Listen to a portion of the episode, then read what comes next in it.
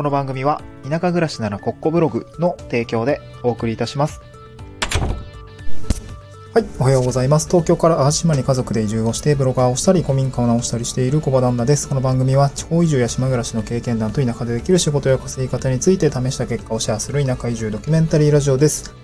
えっ、と、今日は金曜日なんですけど、今日は祝日ということで建国記念日ですかね。うん。なんかあんまりこう、祝日を普段意識することがないので、うん、なんだろう、普通の曜日だと思っていたんですけど、今日から3連休なんですね。はい、なんか、そうですね。まあ、今日金曜日で、まあ、通常だったらね、土日に頑張れる、頑張る方のためになんかブログの話とか、副業の話をしているんですけれども、今日はね、まあ今日からできるというような形で、まあ、えー、ブログのお話をしたいかなと思います。今日のトークテーマはですね、テレワークが進む時代で紙の名刺を作るよりもブログを作る方が仕事が取れる2つの理由についてお話をしたいなと思います。えっと、僕の実体験ですね、こちらをしていきたいなと思うんですけど、まずその、今日2つご紹介するんですけども、背景があります。先に背景あって、1つ目の理由、ブログはシェアしやすいっていうところと、2つ目の理由、ブログは表現力が名詞と段違いというお話をしたいなと思います。まあ、なので、今日も3つですね、えチャプターを区切ってお話をしたいなと思います。では、えー先に背景のお話ですね。背景ですが、対面での名刺交換の機会が減って、テキストのやり取りが増えたよね、ということが、まあ、背景として、まあ、一点、えー補足をしていきたいなと思うんですけれども、まあ皆さんも実感があるかなと思います。まあ、私も昨年の4月、3月末まで会社員をやっていたんですけども、まあ、あれですね、オリンピックの前ぐらいからちょっと弊社、弊社って言っちゃった。もう会社員じゃないんですけど、えっ、と、テレワークが始まっていて、まあ、その、会社の方針的にはね、コロナはうんぬんとは置いといて、オリンピックでこう、通勤ですね。まあ、都内の通勤客、まあ、旅行会社の方、旅行会社じゃない、旅行に来ている海外の方とかが増えるっていうことが、まあ、想定をされているので、えっ、と、テレワーク推進していきましょう、みたいな会社の方針だったんですね。なので、もうすでに全員が、えーオリンピックの期間ですね、2000、何年ですか ?2020、2020年ですかね？の夏、オリンピックやる期間は、もう全員テレワークできるようにしておきましょう、みたいな形で準備をしていたところですね、まあこのコロナウイルスによって、えーまあ、くしくもこのような状況になってきたというような感じでした。でですね、えーコロナ当初からテレワーク、まあ僕も1年半ぐらいフルリモートだったんですけども、えっ、とですね、対面でのやっぱ名刺交換の機会が減りましたね。やっぱ対面対面の場がなくなりました。うん。皆さんも最近いつ名刺交換したか覚えてないんじゃないですかね。そもそも名刺持ってないって方もいらっしゃると思うんですけどね。うん。会社員の方であれば、名刺交換っていつされましたか？うん。でですね、まあ、コロナの影響でコミュニケーションはオンラインの、おなんだろうな、オンライン比率っていうんですかね。これが非常に傾いてきたと思います。もう皆さんの、まあ、あらゆるコミュニケーションだったりとか、仕事上のコミュニケーションっていうのは、そのオンラインに大きく比重が傾いたというところが、まあ実感としてあるかなと思います。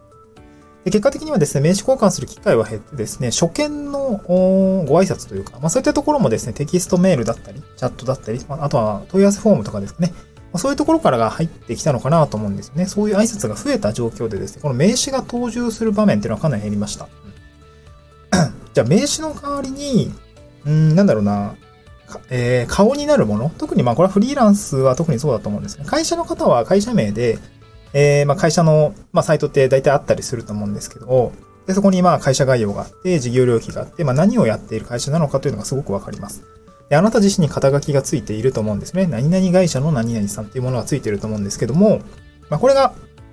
フリーランスになるとなくなります。うん。まあ、フリーランスも当然名刺持ってる方たくさんいらっしゃるんですけども、フリーランスだとまず会社の、会社名という肩書きがなくなります。うん。まあ、そうなった時にですね、こうブログを持っていればどうなるかというとですね、この紙の名刺を作るよりもですね、ブログを作っておいた方が、まあ、あなたの顔、肩書き、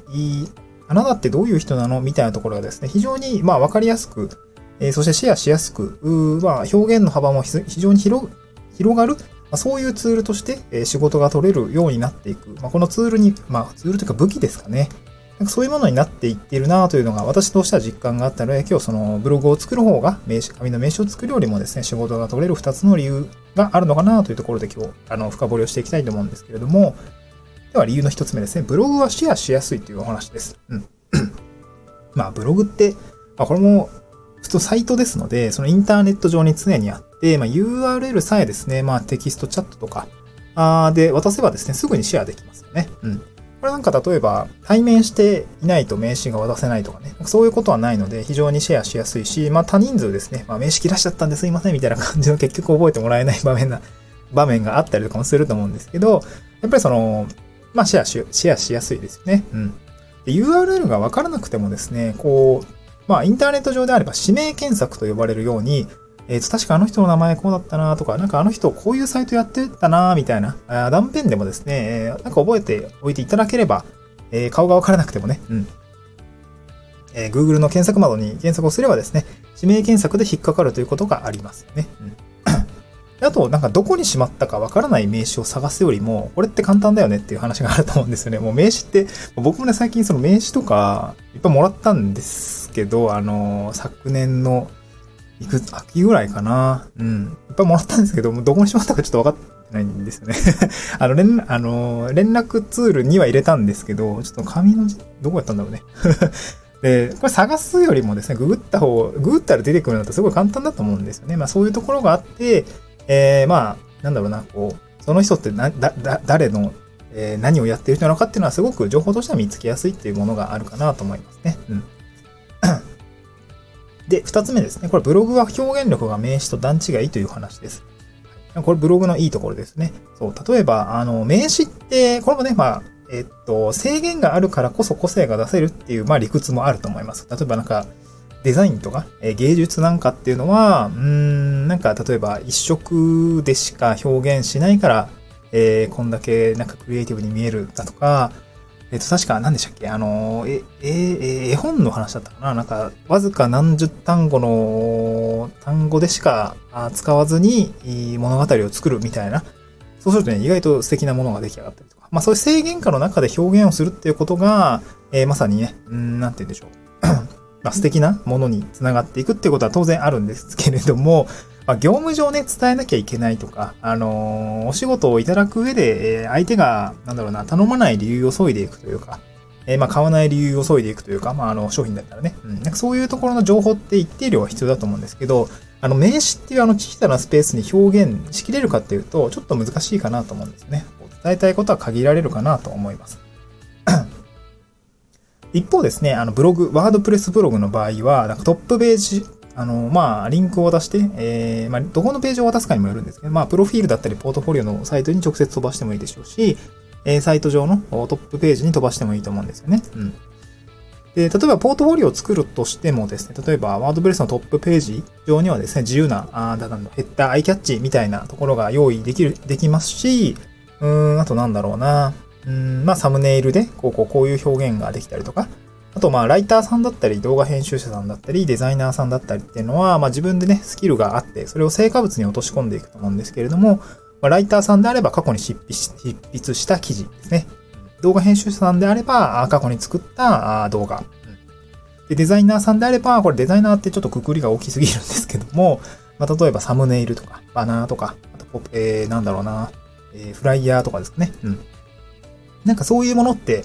えー、まあ、ウェブ上で、あの、まあ、画像とか動画とか文章とかっていうものは、あの、成果物がですね、直接相手に見てもらえる状況にあると思います。オンライン上で表現をできるものだと思いますので。うん。っ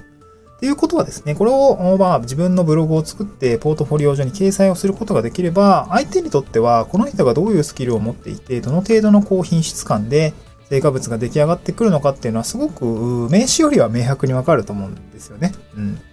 さすがに、まあ、わかんないけど、名刺、デザイナーさんとかであれば、この名刺自分で作ったんです、みたいなところはね、えー、ある種一つの武器になるし、差別化のポイントになるかなと思うんですけど、まあ、そのいや、まあ、まあ、いい悪いじゃないんですけど、名詞という小さな世界で戦わなくてもいいかなとは思うんですよね。そう。まあ、大体名詞に、あの、QR コード書いてあると思うんで、あの、こっちのサイトに、あの、ポートフォリオサイトあるんで、ぜひ見てくださいみたいな感じになると思うんですけど、まあ、そこのワンクッションいらなくねとは思うんですけどね。結局名詞ってしまっちゃうんで、うん。で、その テキストコミュニケーションの中で、あの、ポートフォリオサイトこっちですってね、ワンクリックでリンクに飛ばした方がね、普通にまあ、コミュニケーションコスト的なところはかからないと思うので、まあ、わざわざこう名刺を渡して、えー、スクショ、えー、なんだろうな、えー、QR コード読み取ってっていうやるようなあものよりはテキストチャットでよろしくお願いします。ポートフォリオサイトこうです、ポンみたいな感じの方が、まあ、お互いいいよねっていうところだと思いますね。うん。まあ、あと名刺とかだと、あの すり直さないといけないとかね。僕も会社員自体めちゃくちゃ部署名が変わったりとか移動とかもあって、7年間会社員やってたんですけど、5回ぐらい名刺買ってますね どんだけすんねんみたいな。そう、まあ、エコでもないしね。ブログだったら別にその途中でね、追記をしたりとか、えー、なんだろう、デザインとか成果物というのが新しくね、出来上がったらそれをまた実績として掲載をするってことができますので、どんどんどんどんアップデートができるような形になるかなと思いますので、まあ、こういったものを一つ持っておくっていうところやっぱりいい、なんだろうな、武器になるかなと思いますね。うん。